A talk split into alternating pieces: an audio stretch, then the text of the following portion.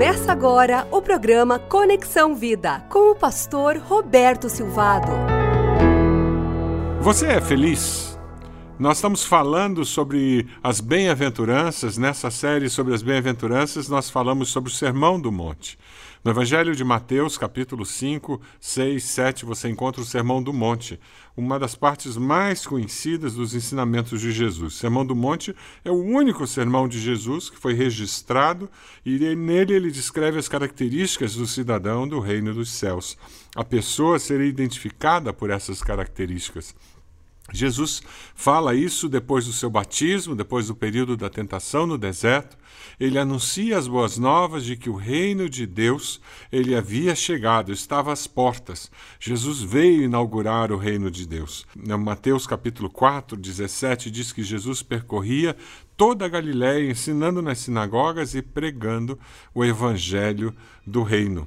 O valor de nós estudarmos a palavra de Deus nos nossos dias é porque ela é sempre atual, sobrenatural, inspirada por Deus e nos foi dada para nossa edificação, correção, para que nós pudéssemos caminhar nos caminhos do Senhor, nos caminhos que agradam a Deus. Mateus 5, de 1 a 6, nós encontramos vendo as multidões, Jesus subiu ao monte e se assentou. Seus discípulos aproximaram-se dele e ele começou a ensiná-los, dizendo: Bem-aventurados os pobres em espírito, pois deles é o reino dos céus. Bem-aventurados os que choram, pois serão consolados. Bem-aventurados os humildes, pois eles receberão a terra por herança. Bem-aventurados os que têm fome e sede de justiça, pois serão satisfeitos. Você sabe o que é sentir fome? Você sabe o que é sentir sede? A maioria de nós não faz ideia do que é sentir fome e sede. Nós sabemos sim o que é ter vontade de comer e o que é ter vontade de beber. Eu, quando fiz uma dieta, eu descobri isso, que a maioria das vezes eu não tenho fome, embora eu dissesse que eu estava com fome. A maioria das vezes o que eu tenho é vontade de comer, porque está na hora de comer ou porque faz tempo que eu não como alguma coisa pastor Acido Zleck uma vez fez uma afirmação que eu achei muito interessante e guardei para mim. Ele disse que tem fome quem faz uma refeição por dia e, ao terminar aquela refeição, sem estar satisfeito, aquela pessoa não sabe se terá o que comer no dia seguinte. Essa pessoa tem fome. Essa era a situação do povo que ouviu Jesus falar as bem-aventuranças. Eles comiam carne uma vez por semana quando comiam. Eles viviam desnutridos, não tinham água corrente em casa. A água era algo de muito valor. E para estes, Jesus diz: Bem-aventurados, felizes são vocês quando têm fome e sede de justiça. Por isso, aqueles homens e aquelas mulheres, quando Jesus multiplicou os pães e os peixes, eles sentaram, comeram, se fartaram, comeram o quanto quiseram até não aguentar mais. Olharam em volta e ainda tinha comida sobrando. Eles nunca tinham visto isso. Por isso que eles queriam tornar Jesus rei. Esse homem resolveu o nosso problema básico. Mas quando Jesus fala com aquelas pessoas que estavam ouvindo o Sermão do Monte e ele diz: Bem-aventurados, felizes, vocês que têm fome e sede de justiça, ele falava sobre algo mais do que a fome e sede física. Ele estava falando sobre outro tipo de fome. Sabe quando você vê uma criança na rua pedindo comida? Como você se sente? Como o teu coração responde a isso? Como você responde quando você ouve a história de uma menina sendo prostituída por 5, 10, 20 reais e sendo prostituída pelo próprio pai. Como o seu coração reage a isso? Existe fome de justiça dentro de você? Indignação?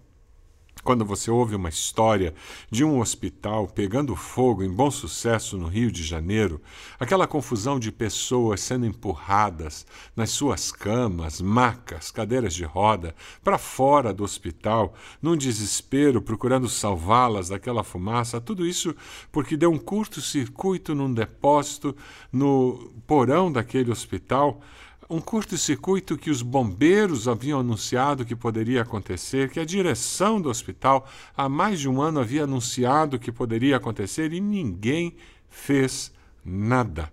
Nenhuma autoridade tomou alguma providência. Líderes do governo presos por corrupção, desvio de verba. Você tem fome e sede de justiça quando ouve isso?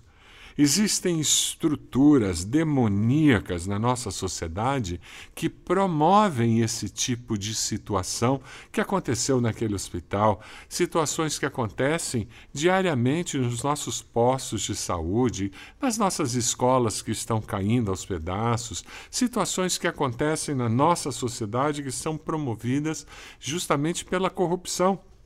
Fome e sede de justiça para destruir essas estruturas demoníacas que controlam a nossa sociedade. É sobre isso que Jesus está falando nesta bem-aventurança. Você é um bem-aventurado?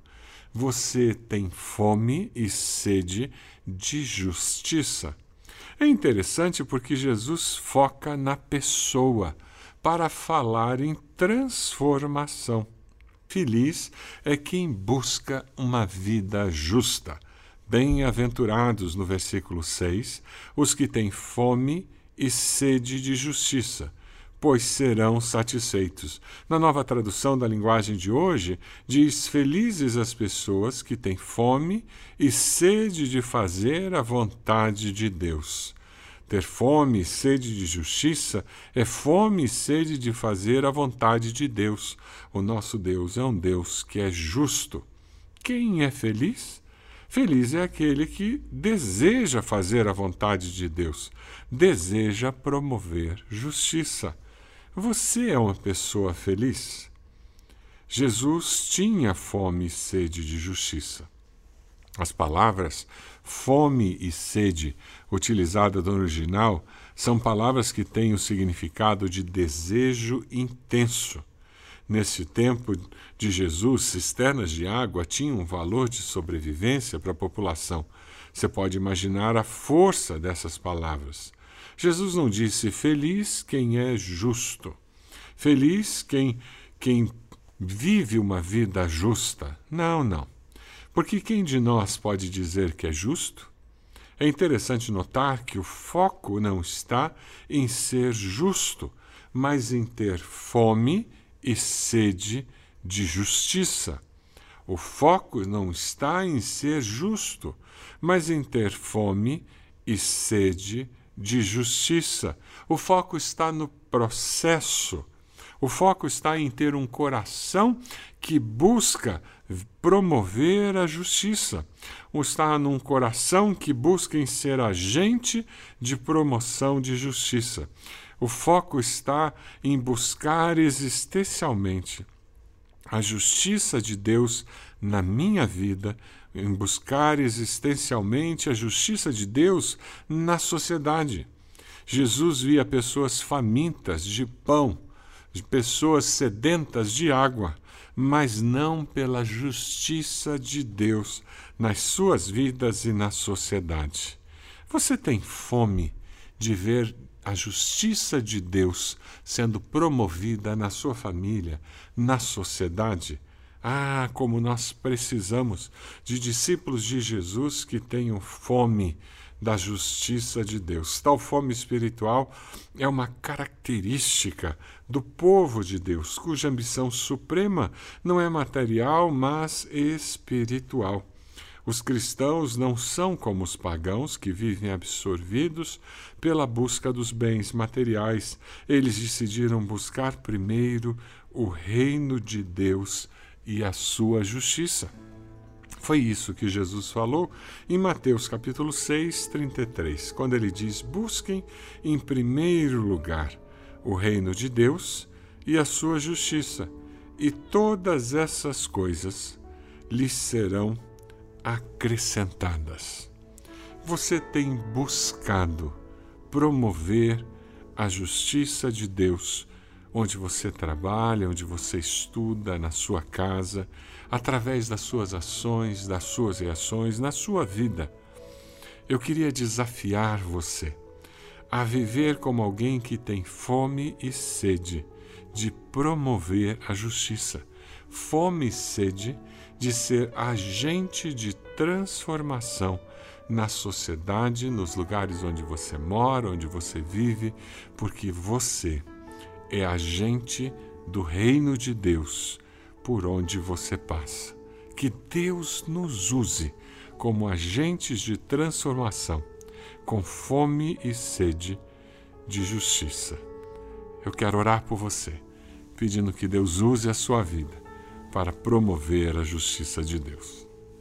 Senhor nosso Deus, nós queremos nesse momento consagrar as nossas vidas, pedindo que o Senhor esteja nos usando para promover transformação, onde quer que nós vivamos, de tal forma que o teu nome seja conhecido, que pessoas sejam tocadas e transformadas pela história das nossas vidas, que pessoas sejam abençoadas por conviverem conosco Ó Deus, que nós tenhamos fome e sede da justiça do Senhor.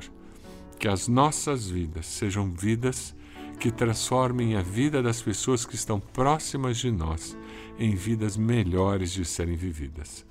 Nós oramos assim, no nome de Jesus. Que Deus abençoe a sua vida e use você como agente de transformação. Deus o abençoe. Você acompanhou o programa Conexão Vida. Acesse bacacheri.org e conheça um pouco mais da IBB, uma igreja viva.